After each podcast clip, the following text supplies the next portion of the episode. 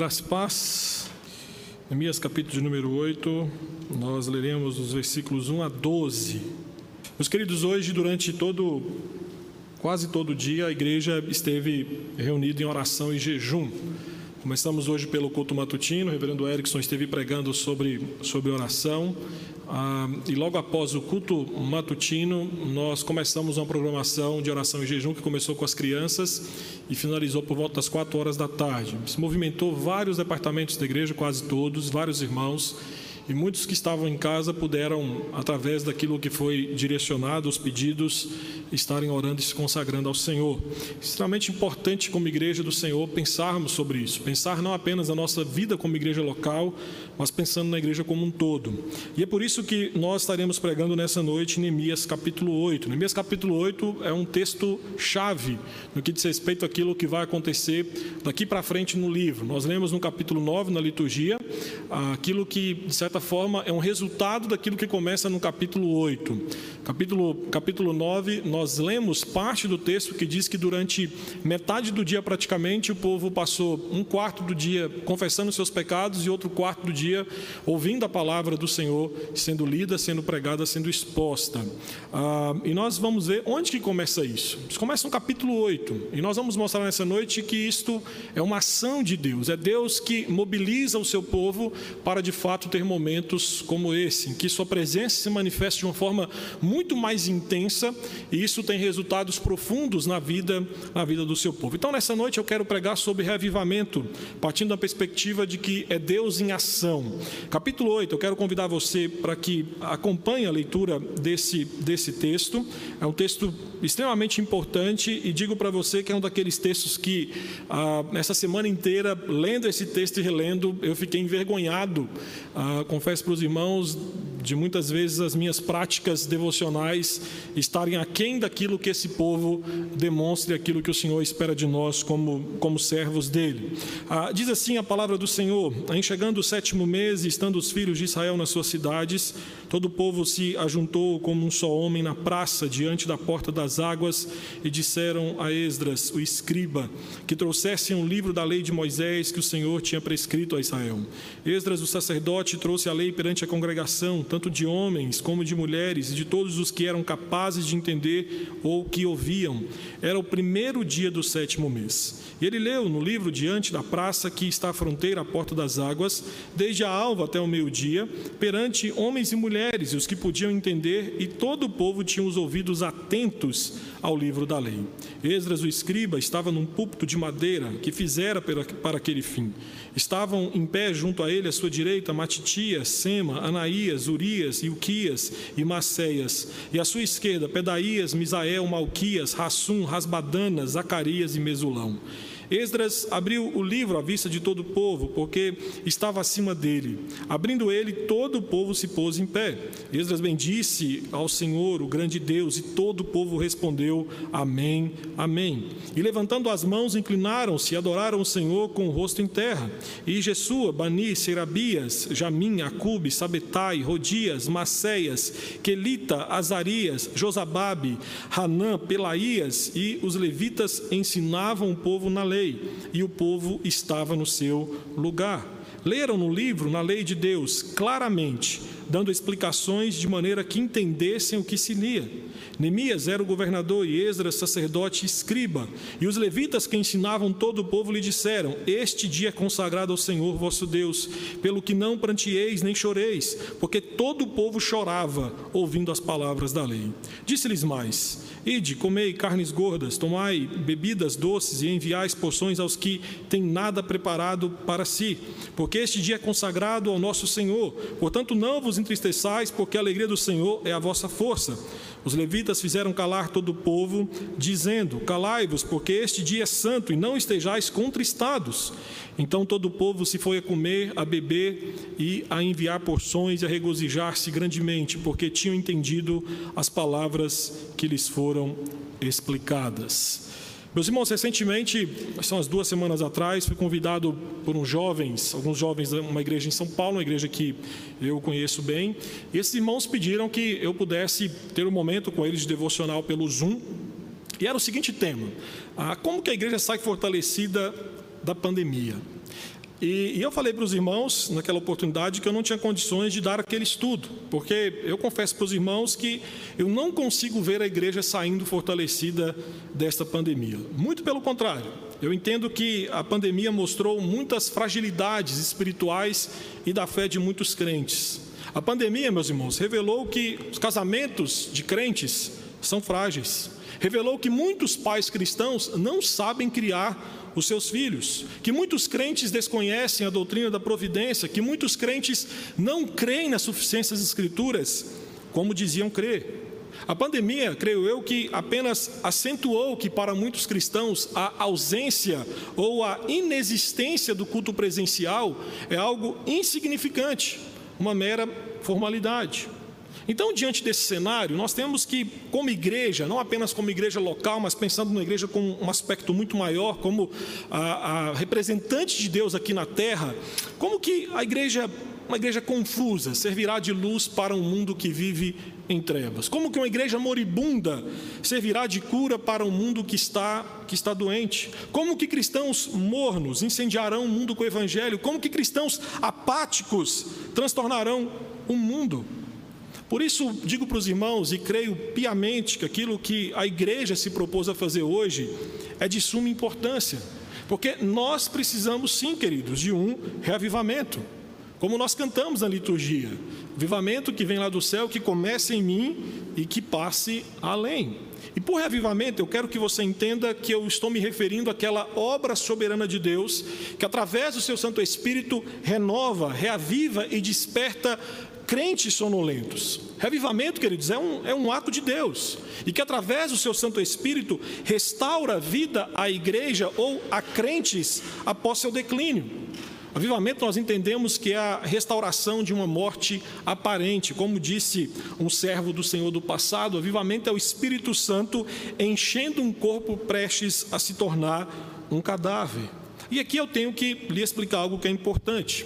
Nós entendemos, a nossa teologia assim explica, à luz das Escrituras, que um cristão, ele, ele nunca decai a um estado de morte espiritual completo. Bem como também uma igreja, ela pode até estar definhando, até parecer completamente sem vida, mas nós cremos que ela nunca vai, ela nunca vai morrer. Então, como bem afirmou Martin Lloyd Jones, avivamento é uma vivificação de membros da igreja que se acham dormentes quase moribundos. E digo para você que é justamente isso que nós encontramos no livro de Neemias. Em Neemias, nós vamos ver Israel vivendo novamente. A primeira parte desse livro, vai do capítulo 1 até o capítulo 6, trata da reconstrução dos muros, os muros físicos, a luta do povo de Deus para reconstruir uma cidade depois de ter sido devastada por conta de invasões. Mas a segunda parte do capítulo 7 a 13 trata do reavivamento e da renovação espiritual de Jerusalém. E Jerusalém aqui, queridos, tem uma importância porque a cidade de Jerusalém era vista e conhecida como a cidade de Davi. Era ali que ficava o templo de Salomão, era o centro de adoração de Israel. A cidade a qual o próprio Deus, Deuteronômio 12, disse que ele escolheu para ali fazer habitar o seu nome. Então, nos dias de Neemias, como prescrito, Deus deveria ser adorado em Jerusalém. Por isso que Jerusalém tinha que estar em condições de honrar o nome do Senhor, não apenas no aspecto físico, mas também no aspecto espiritual. Portanto, ao ler esse livro, você tem que ter em mente que, ao mesmo tempo, esse livro conta a história da reconstrução física de Jerusalém, devastada pelo, pelos babilônicos em 586 a.C., mas também narra a história da edificação espiritual de Jerusalém como povo de Deus, como a igreja do Antigo Testamento. Então, o livro de Neemias deve ser lido, portanto, como um testemunho da ação de Deus na renovação espiritual e santificação do seu povo. E eu quero chamar a sua atenção, então, para que nessa noite nós possamos ver isso. Deus em ação. Quando Deus age, o que, que acontece? O que acontece com o seu povo? E o primeiro ponto que penso com você é que existe uma percepção da presença de Deus. Os versículos de 1 a 3, no versículo 6, essa ideia ela fica muito clara. A, a, nossa teologia ela entende que o homem está morto em seus delitos e pecados, e qualquer tentativa dele por si só voltar-se para Deus, ele não consegue. Qualquer ação do homem a, em se voltar para Deus ou para buscar as coisas de Deus, não parte dele parte justamente de uma ação de Deus através do seu Santo Espírito no coração deste homem. E é isso que nós vemos aqui em Neemias, capítulo 8. Deus se manifesta no seu povo. E o efeito da sua presença, meus irmãos, é que o povo começa a ter uma, uma percepção clara e uma visão das coisas espirituais que outrora esse povo ainda não havia, havia visto. Então, atente para o versículo 1, que o versículo 1 estabelece esta percepção da presença de Deus entre o seu povo. É, Esdras, um escriba piedoso, o texto fala que ele não convocou, ele não convocou o povo para se, se reunir.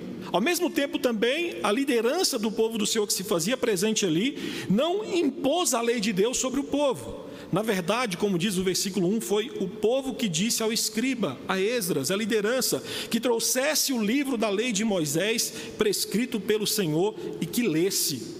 Então, esse pedido evidencia que a leitura da lei de Deus, queridos, para aquele povo, não era simplesmente uma formalidade ou dizia respeito a uma questão civil. Aqui tinha uma ligação com a pessoa de Deus.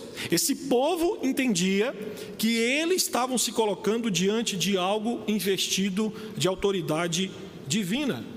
Então, o Espírito Santo aqui, creio eu, que havia trabalhado naquelas pessoas, despertando neles um interesse por Deus, uma inquietação pelas coisas divinas, um desejo em comum por Deus, que até então nós não enxergávamos ou não enxergamos isso no livro de Neemias.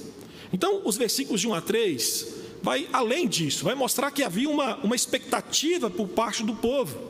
A multidão mostrava-se ávida, desejosa de conhecer a lei de Deus. E, e aqui deixe-me exemplificar para você entender o que, é que nós estamos lendo aqui. Vamos contextualizar para hoje. A, a, bem da verdade é que nós que trabalhamos com a igreja, você que trabalha com algum departamento da igreja, você sabe disso, ou trabalhou, você sabe disso. Uma coisa é você convocar o povo para vir à igreja para ouvir a palavra de Deus. Outra coisa bem diferente é o povo comparecer. Nesse caso, queridos, Deus moveu o coração foi do povo. A iniciativa de pedir para se reunir e ouvir a palavra ser pregada, ela parte do povo. Então, o que, nós, o que nós enxergamos na história descrita por Neemias é Deus assumindo o controle, é Deus assumindo o comando, é Deus obtendo os seus direitos espirituais sobre o seu povo. É bem verdade que Deus sempre esteve reinando sobre o seu povo, mas agora aqui em Neemias capítulo 8, nós enxergamos que Deus, ele age de uma forma sobrenatural na vida e no coração do seu povo, levando-os a desejar estar ali diante da presença do Senhor. Deus visita o seu povo.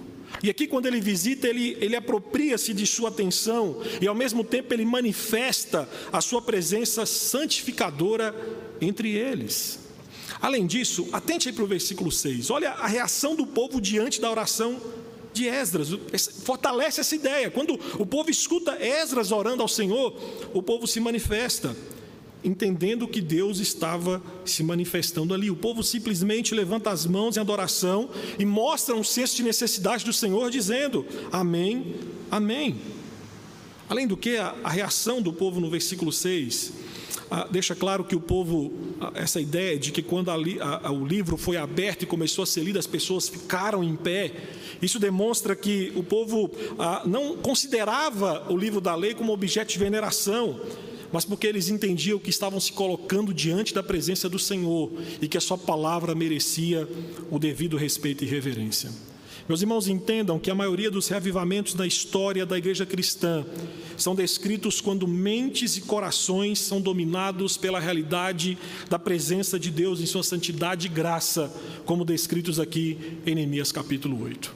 Aquilo que nós encontramos ao longo da história da igreja, quando existem ou quando aconteceram avivamentos, Queridos, geralmente começa com essa percepção, com esse agir de Deus inicial, levando os homens a de fato sentirem a sua presença, entenderem, enxergarem a sua presença, como de outra forma não havia acontecido. Mas além disso, além dessa percepção da presença de Deus, os versículos de 1 a 3, agora de 1 a 4 e versículos 7 e 8, nos mostram uma outra realidade que acontece. Existe a centralidade da palavra de Deus. O que nós temos aqui nesse texto, queridos, é a descrição de uma disposição incomum para ouvir a palavra de Deus. Como eu disse anteriormente, esse, esse ajuntamento do povo para ouvir a palavra de Deus não foi imposição da liderança, mas foi um, um, desejo geral. Então, foi o pedido do povo. O povo pediu: olha, é, traga o livro da lei. Mais do que isso, o versículo 3 fala que esse povo atentamente escutava, comprovando que de fato aqui essa ideia da centralidade da palavra do Senhor ela se faz presente. E o mais interessante aqui é que o povo não pediu algo novo. O povo não pediu algo atualizado, mas o que o povo pede aqui são os antigos fundamentos da fé decretados lá no Êxodo. A lei de Deus, escrita milhares de anos atrás, para esse povo aqui, ainda tinha crédito de plena autoridade divina. O versículo 1, aí no versículo 1 tem um termo, prescrito. Lá no hebraico, literalmente é: o Senhor tinha mandado. E a ideia aqui do texto é que, para aquele povo, quando Deus escreve algo, ninguém tem autoridade de reescrever ou modificar aquilo que ele havia escrito. E aqui também tem um, um aspecto ainda mais interessante, um, um, aspecto histórico, que desde o exílio, desde que o povo foi levado para o exílio babilônico, ah, não se fizera, queridos, nenhuma tentativa no âmbito nacional, pensando em Israel, de ensinar a lei de Deus. Então o povo, o povo de Deus aqui nos dias de Neemias, queridos, era um povo profundamente ignorante quanto ao conteúdo da lei de Deus. E nós bem sabemos que a ignorância torna impossível agradar ou cultuar a Deus. Por isso que um programa nacional de instrução da lei divina fazia-se urgentemente necessário. Então o que nós vamos ver nesse texto é que Esdras, provavelmente ele pega um rolo ou um pergaminho completo dos cinco primeiros livros da Bíblia, sobe uma, um, sobe uma plataforma de madeira, como diz o texto, feita para essa finalidade, então ele passa a ler o texto. E dificilmente, queridos, Esdras leu ou explicou os cinco primeiros livros da Bíblia nesse período. Talvez o que ele tenha feito é pegar o livro de Deuteronômio, concentrou-se no livro de Deuteronômio, que é um, um, resumo da lei, e tenha feito referência a outros livros do Pentateuco quando se, se fazia necessário. Lá no versículo 3, há uma, há uma expressão interessante que fala, ele leu no livro, que endossa essa possibilidade, porque aponta para a ideia de que Esdras, ele selecionou partes, partes ali dos cinco primeiros livros da Bíblia para, para ler. Além disso, aqui o local onde ele faz isso. O texto descreve como se fosse um púlpito elevado. Aqui onde a, a, a, descrição que Neemias nos traz é que o livro da lei ele foi aberto e foi exposto num lugar elevado, revelando aqui, queridos, a, a supremacia da palavra de Deus para guiar, para guiar o seu povo. E segundo o versículo 3, gostaria que você olhasse para lá. Olha que fantástico isso. Versículo 3 vai falar que o povo permaneceu atento desde a alva até o meio-dia, sem sair do lugar. Não havia dispersão, não havia distração, não havia enfado. As pessoas ouviam com atenção porque acreditavam firmemente que a mensagem que eles estavam ouvindo era revelação de Deus. O desejo, queridos, era pela palavra era tão intenso que, como diz o versículo número 7, o povo permaneceu em pé durante seis horas, enquanto a palavra de Deus era lida e explicada. Durante seis horas, o povo permaneceu em pé, ouvindo a Bíblia sendo pregada em hebraico, enquanto o povo que ouvia falava em aramaico. O aramaico havia se tornado, queridos, a, a, língua popular durante, durante o exílio. Por isso que Esdras pregava, e o texto fala que os levitas traduziam e explicavam para pequenos grupos sob sua orientação. Aí no versículo número 8 tem uma expressão que nos ajuda a entender isso, quando fala claramente dando-lhes explicações. Significa que a lei foi explicada no povo numa linguagem que o povo podia entender. Então Esdras pregava em hebraico, os levitas traduziam e explicavam no aramaico, para que todos pudessem entender e aplicar a lei de Deus em suas próprias vidas. Aqui o que fica muito claro para nós, queridos, era que a Bíblia era o anseio do povo. De tal forma que eles se reuniram como um só homem, com ouvidos atentos, reverentes, chorando, se alegrando, e como termina o capítulo 8, versículo 17, alegremente obedecendo a lei do Senhor. Mas o texto segue, e no versículo 9 há um outro ponto importantíssimo aqui que nós vamos ver. O que, é que Deus faz quando Ele de fato se manifesta em seu povo? Existe a tristeza pelos pecados. Estando sob o ensino da lei, e aqui fica muito claro isso, o povo, de certa forma, começa a comparar a sua conduta ao padrão apresentado na palavra, na lei divina, e o povo então se conscientiza do seu pecado. Quando Esdras leu a lei de Moisés, o povo reconheceu quão, quão longe estavam do padrão da lei do Senhor e quão culpado era diante dos olhos de Deus. E aqui deixe-me definir pecado para você. Os nossos símbolos de fé, o Catecismo de Westminster, define pecado como qualquer falta de conformidade com a lei de Deus ou qualquer transgressão dela. Então, o pecado é definido pela lei divina.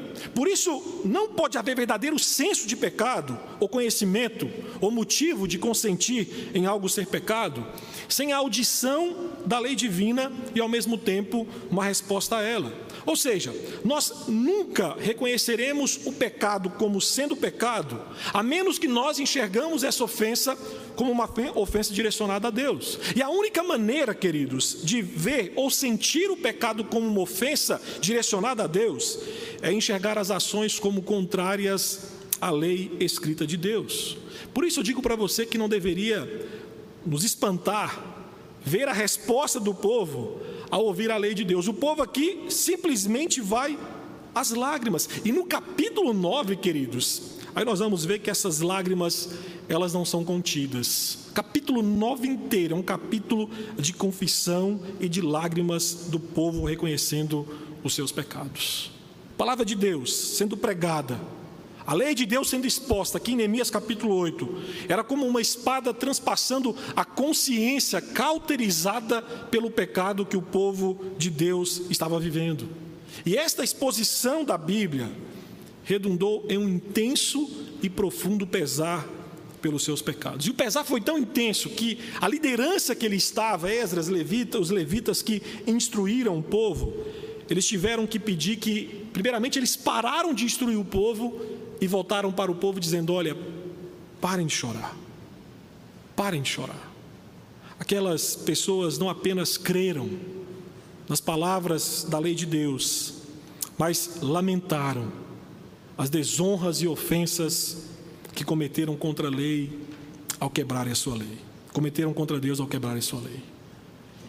O fato, queridos, é que a palavra de Deus, ela produz isso que nós lemos aqui ela produz quebrantamento, arrependimento, ela, ela produz choro pelo pecado. O verdadeiro conhecimento da palavra de Deus nos leva às lágrimas, porque quanto mais perto de Deus nos encontramos, mais nós temos consciência dos nossos pecados, e sim, nós temos que agir como Isaías, ai de nós, porque somos pecadores.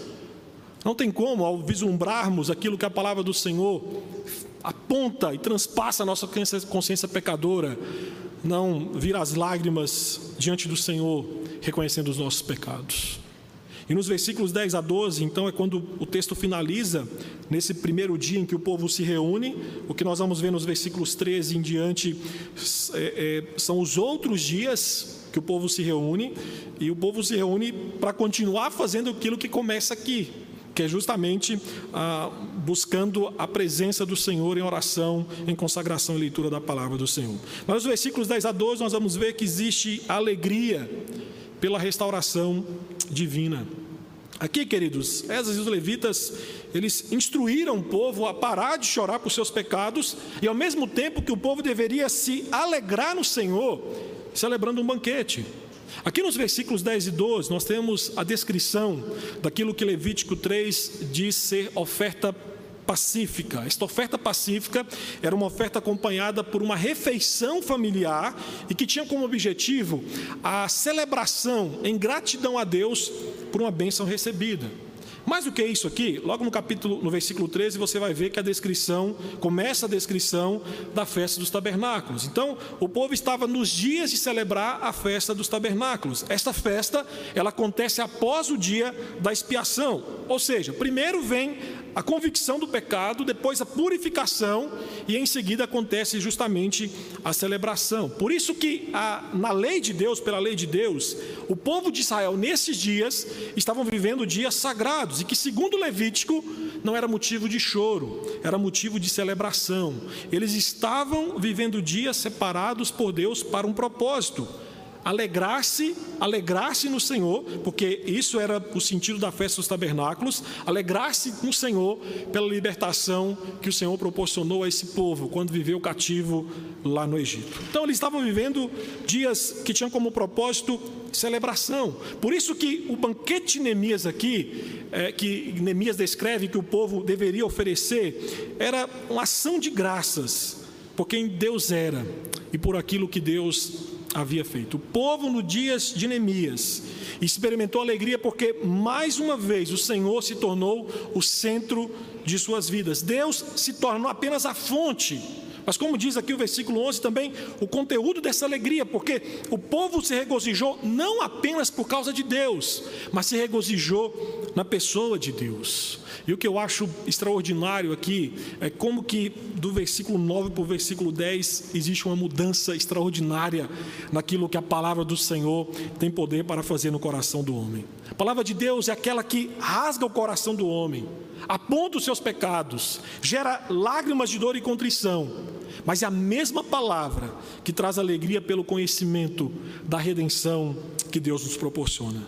Aqui, queridos, versículos 10 a 12, Deus chama o seu povo para a celebração de uma nova vida. E a verdadeira alegria aqui é a expressão de fé na obra redentora de Deus. A alegria do Senhor, renovada aqui por meio do ensino da lei de Deus, tem como motivo que Israel voltou a viver, que Israel foi perdoado dos seus pecados e que agora esse povo tinha condições de de fato celebrar a Deus por tão grande salvação. Meus irmãos, isto é o que aquele povo naqueles dias entendeu desse texto. Era isso que esse povo naqueles dias compreendeu. Mas e nós? E nós? Eu quero nessa noite, como aplicação desse texto, pensar em algumas orações que nós devemos fazer a partir de Neemias capítulo 8, versículos de 1 a 2. E a primeira oração que penso como aplicação desse texto, que nós temos que fazer é: Deus, dai-nos percepção da Sua santa presença. Meus queridos, todas as ações piedosas tomadas pelo povo de Deus, descritas em Neemias, a partir do capítulo 8, foram resultados de uma ação de Deus. O povo, dominado pela percepção da presença divina, esse povo agiu de forma que glorificou ao Senhor. E em dias de revivamento, o Espírito Santo comanda de uma maneira bem direta, fazendo com que as pessoas elas tenham, elas tenham consciência diante de quem elas estão se colocando e elas, elas dizem: Deus certamente está aqui.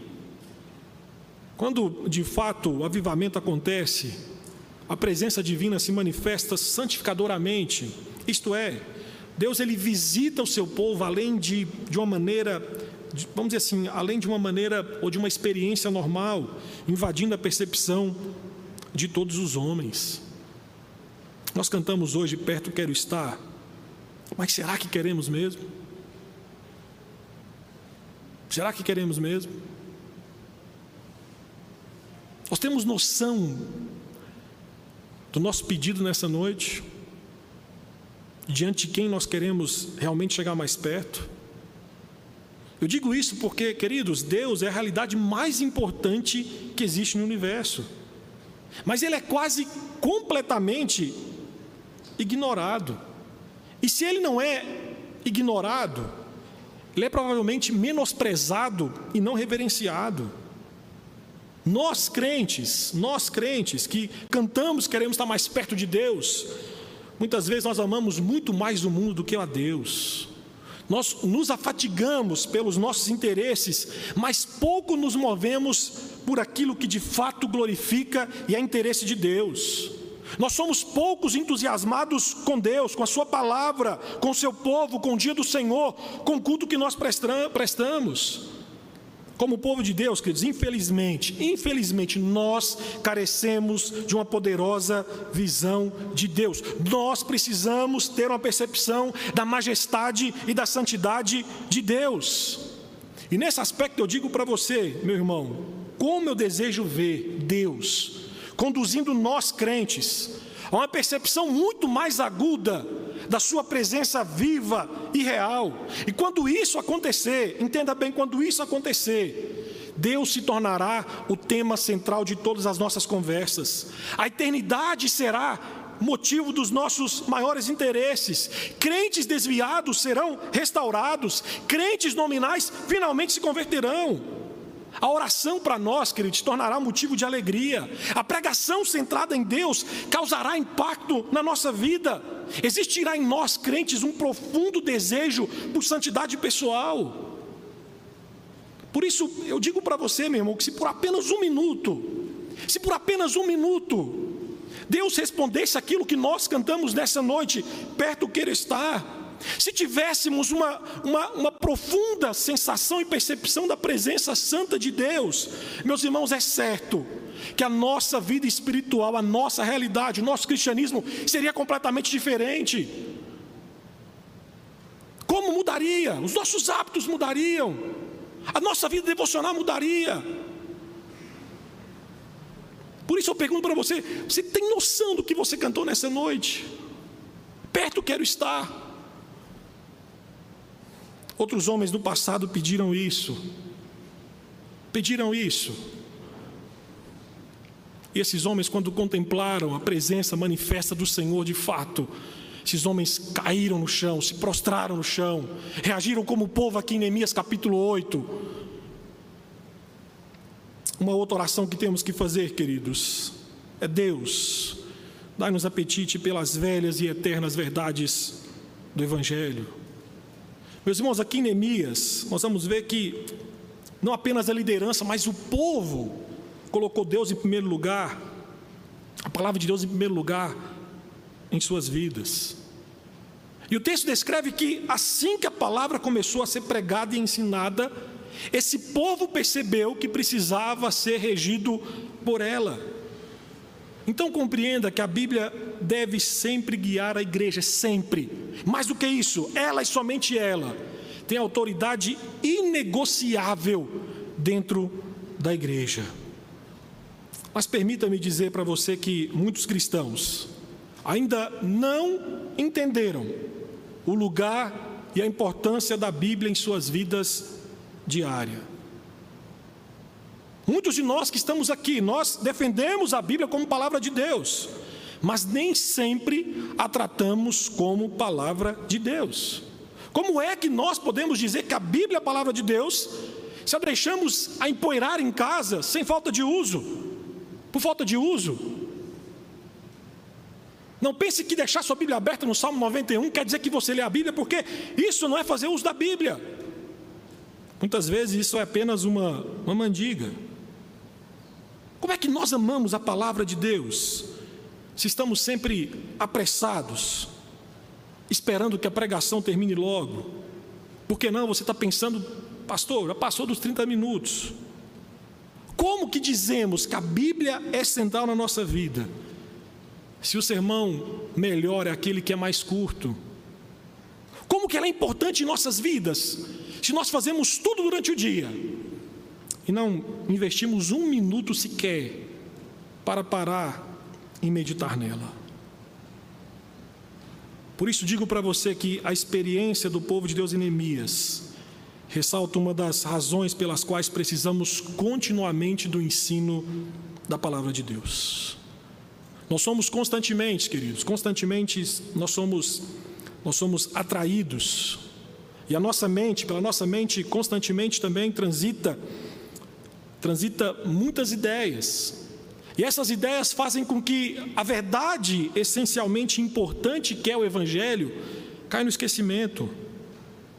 Mas quando nós somos continuamente expostos ao ensino da palavra de Deus, nós somos lembrados dos princípios bíblicos eternos e absolutos que devem governar a nossa Bíblia, a nossa vida. A Bíblia, meu querido irmão, creia nisso, ela convence, ela muda, ela orienta vidas. A Bíblia, quando é lida e pregada fielmente, ela tem o poder de transformar vidas. Nós que aqui estamos, somos exemplo disso. Por isso que a primeira tentação do diabo, desde o Éden, não foi sobre sexo, não foi sobre dinheiro, mas é duvidar, é levantar dúvidas acerca da palavra de Deus. E nós vivemos dias em que pastores têm ensinado que a Bíblia não é suficiente, não é inerrante, não é infalível. Há pastor famoso dizendo aí que precisamos atualizar as Escrituras porque elas estão ultrapassadas. Então atente para isso. A preocupação pela preservação da verdade bíblica, inevitavelmente, é uma expressão da nossa preocupação pelo próprio Deus. Por isso, se nós queremos um revivamento para a igreja, para a nossa vida, nós precisamos buscar não são as novidades ou atualizações bíblicas, mas é nos voltarmos para as Escrituras. A igreja não precisa atualizar aquilo que é temporal, a igreja precisa é voltar para aquilo que foi prescrito e revelado por Deus. Então, por amor à sua vida, por amor à sua vida, por amor à sua eternidade, não dê ouvidos a pregadores que atualizam a Bíblia, não escute homens que mudam as Escrituras simplesmente para agradar a cultura. A reforma bíblica, o verdadeiro avivamento, é sempre fundamentado na restauração da reverência pela palavra de Deus. O verdadeiro avivamento envolve amor e submissão à autoridade das Escrituras. Reverendo, Reverendo Ronaldo Lidori conta uma, uma história bastante impactante sobre isso. Ele diz que, quando ele trabalhou na África, que antes do Novo Testamento ser traduzido para a língua concomba, uma mulher de 60 anos fez uma viagem de quatro dias a pé, até a aldeia onde estava o reverendo Ronaldo Lidório. E ela tinha um objetivo, que era decorar 13 versículos. Então ela fica ali durante dois dias, decora os 13 versículos e volta para a aldeia dela. Depois de dois dias de caminhada, na metade do caminho, ela se esqueceu de um versículo. Essa mulher então resolve voltar para a aldeia, onde estava o reverendo Ronaldo Lidório. E ela disse: Olha, eu esqueci um versículo. Reverendo Aulidoro, então, instigado com aquela história, pergunta: Mas olha, você tinha decorado 13 versículos, você esqueceu um, por causa de um você voltou? Eis a resposta daquela mulher: A palavra de Deus é muito preciosa para ficar perdida no meio do caminho. A palavra de Deus é muito preciosa para ficar perdida no caminho. Enquanto nós Perdemos as nossas Bíblias, as esquecemos na igreja, as esquecemos mofando nas gavetas. Existem pessoas que caminham dias para decorar 13 versículos. Meus irmãos, eu peço ao Senhor que, assim como o salmista no Salmo 119 orava, vivifica-nos segundo a tua palavra Senhor, dai-nos fome e sede por tua palavra, porque nós sabemos que qualquer reavivamento verdadeiro emana da palavra do Senhor. Mas além disso, há uma terceira oração que penso com os irmãos nessa noite que temos que fazer. Senhor, dai-nos corações que choram por nossos pecados. Neemias nos mostra que não pode haver progresso moral e espiritual genuíno sem reconhecimento sem a tristeza, sem o verdadeiro afastamento do pecado. E quando de fato Deus atinge o seu povo, quando Deus toca no seu povo, uma das evidências é uma profunda consciência do pecado e a tristeza por causa dele. Isso aconteceu, queridos, exemplo claro na Bíblia, na pregação do profeta Jonas. Cidade de Nínive, cidade apóstata, quando quando de fato a palavra foi pregada ali e Deus se manifestou naquele lugar, aquele povo declarou um jejum e vestiu-se com um pano de saco em sinal de luto. E o que é mais fascinante ali em Jonas é que até o rei participou emitindo um decreto que todos deveriam voltar-se arrependimento para Deus. Um verdadeiro mover do Espírito Santo desperta a consciência levando uma genuína tristeza pelo pecado no povo de Deus. E aí vou voltar de novo ao hino que nós cantamos nessa noite. Perto quero estar. Quanto mais perto de Deus nós estamos, mais conscientes nos tornamos de quão vil, miseráveis, pecadores, sujos nós somos. John Flávio dizia que aqueles que vêm a Deus sobre a mais clara luz se abominam na mais profunda humildade. E foi isso que Jó, capítulo 42, versículos 5 e 6, reconheceu. Eu te conhecia só de ouvir, mas agora os meus olhos te veem, por isso me abomino e me arrependo no pó e na cinza. Meu querido irmão, arrepender não é simplesmente derramar algumas lágrimas em oração. Arrepender não é remorso, não é emoção, não é passar por uma reforma moral. Arrepender é mudar de ideia em relação a Deus, ao pecado e ao inferno. E eu fico pensando aqui que há quanto tempo tem que não choramos pelos nossos pecados? Começamos a achar o pecado como algo normal. O pecado não nos causa mais nenhum desconforto. Não deveria. Porque o pecado não é simplesmente uma ofensa contra qualquer ser, é contra Deus. É contra Deus. Spurgeon dizia que quando nós pecamos, nós estamos dando literalmente um tapa na face de Deus. Isso tem que causar comoção em nós. Temos que chorar pelos pecados, pelos nossos, pelos dos outros, pela sociedade, pela igreja. Leonardo Reveneu, em um dos seus livros, disse que primeiro a igreja terá que se arrepender, depois o mundo se quebrantará. Primeiro a igreja terá que chorar, depois as igrejas ficarão cheias de pecadores arrependidos, ou seja, começa em nós o choro pelo pecado. Somos nós que temos pedido para estarmos mais perto do Senhor. E uma, uma quarta e última oração, e aqui eu termino o sermão nessa noite. Deus, dá-nos alegria por pertencer à pessoa de Cristo. Neemias, meus irmãos, mostra que a alegria é parte vital da nossa experiência quando nos regozijamos por de fato nos encontrarmos com Deus e ter paz com Deus. Só que nós vivemos com milhares de pessoas que têm religião suficiente para fazê-las se sentirem felizes.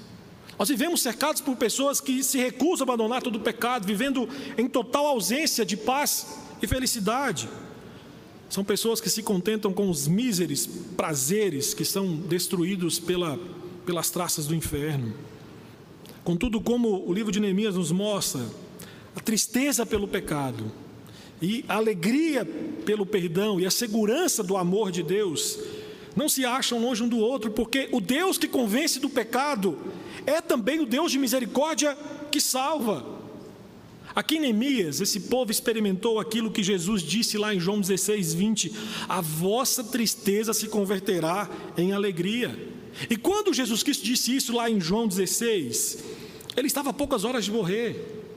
Ele estava dizendo aos discípulos que eles ficariam tristes mas que depois de três dias ele ressuscitaria, trazendo alegria ao coração dos seus servos.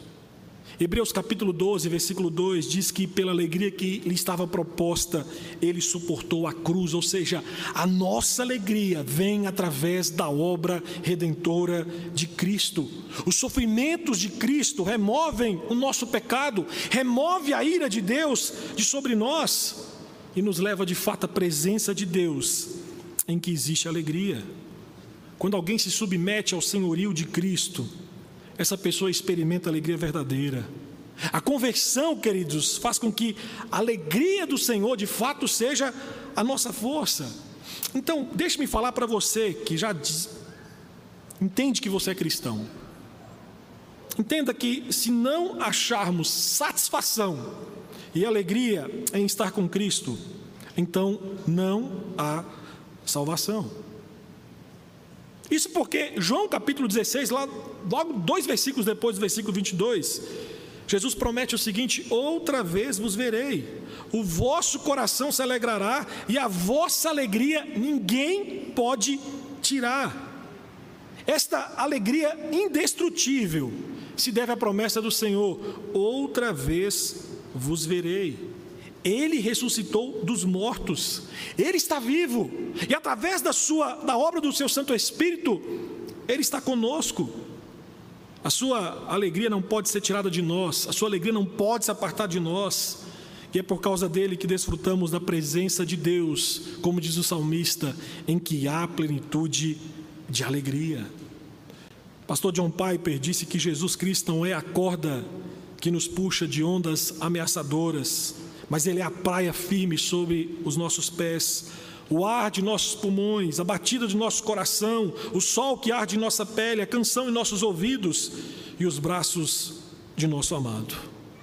O que faz de o Evangelho ser uma notícia que transforma a tristeza pelo pecado em risos de alegria é a redenção e a verdade de estarmos unidos a Cristo Jesus.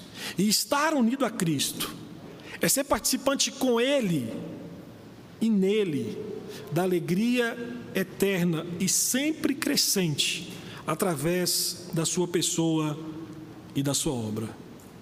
Eu quero terminar aqui com Mateus 25, 21, em que o Senhor faz uma promessa para os servos do Senhor que quando chegarmos naquele grande dia, Ele vai dizer para os seus servos: entra no gozo do teu Senhor.